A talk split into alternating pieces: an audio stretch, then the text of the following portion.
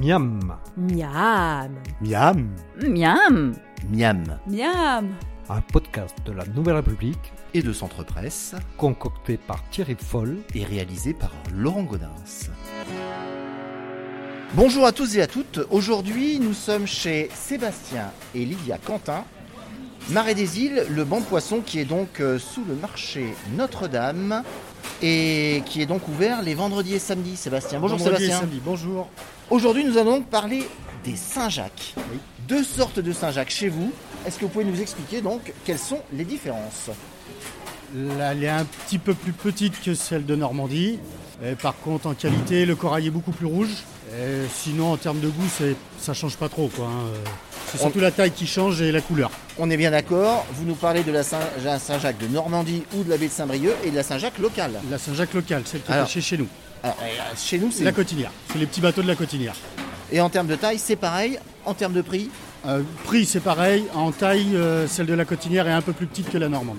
on est d'accord que la Saint-Jacques en fait est un produit qui va être très prisé pour les fêtes. Tout à fait, ça commence déjà Voilà, ça commence déjà. Est-ce que c'est un produit qui se congèle facilement à la maison très facilement.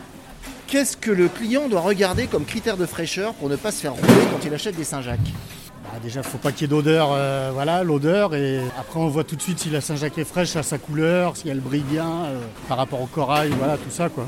C'est très facile. Et faire confiance à son poissonnier. Pour la petite histoire, le pèlerinage de Saint-Jacques de Compostelle, paraît-il que on a retrouvé des ossements de Saint-Jacques, un des apôtres, qui est arrivé sur les côtes portugaises à l'intérieur d'une coquille. La Saint-Jacques à la fondue de poireaux, euh, gros jaune du Poitou et avec un beurre blanc, rien de plus simple, une réduction d'échalotes, de vin blanc, on monte au beurre Poitou-Charentes si possible déchiré ou pampli, vous faites un bon beurre blanc que vous passez donc au chinois, et alors le petit secret du chef pour la cuisson de la Saint-Jacques, dans un beurre clarifié, c'est-à-dire qu'on a fait fondre le beurre délicatement, un beurre bien chaud dans une poêle à 110-120 degrés, le beurre va devenir noisette, et vous mettez vos Saint-Jacques, 5 à 6 secondes, Tourne, retourne, un petit coup d'assaisonnement, la Saint-Jacques se mange nacrée. Une Saint-Jacques trop cuite est un véritable crime.